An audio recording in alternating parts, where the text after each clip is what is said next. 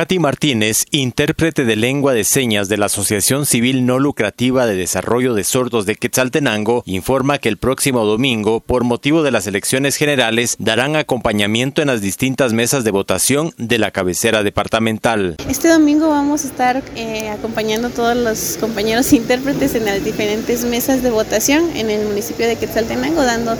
pues acompañamiento de interpretación a los compañeros sordos para que ellos puedan llegar y ejercer su voto y pues tengan la información clara y completa de lo que se vaya a realizar ese día. Pues queremos cubrir los 41 centros, son solo somos 15 compañeros y nos vamos a estar rotando en las diferentes mesas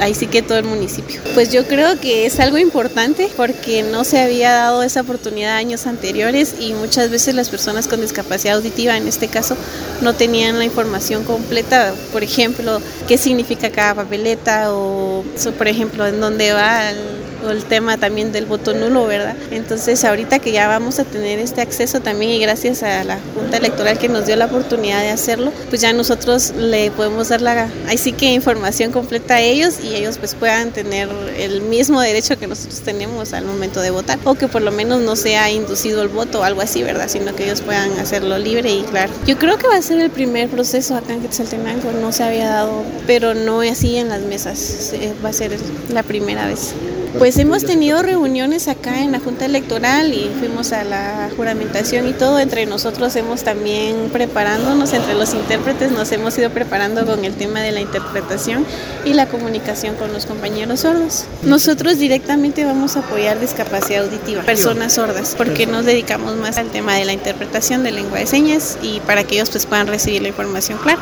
Desde Emisoras Unidas Quetzaltenango informa Wilber Coyoy, primera en noticias, primera en deportes.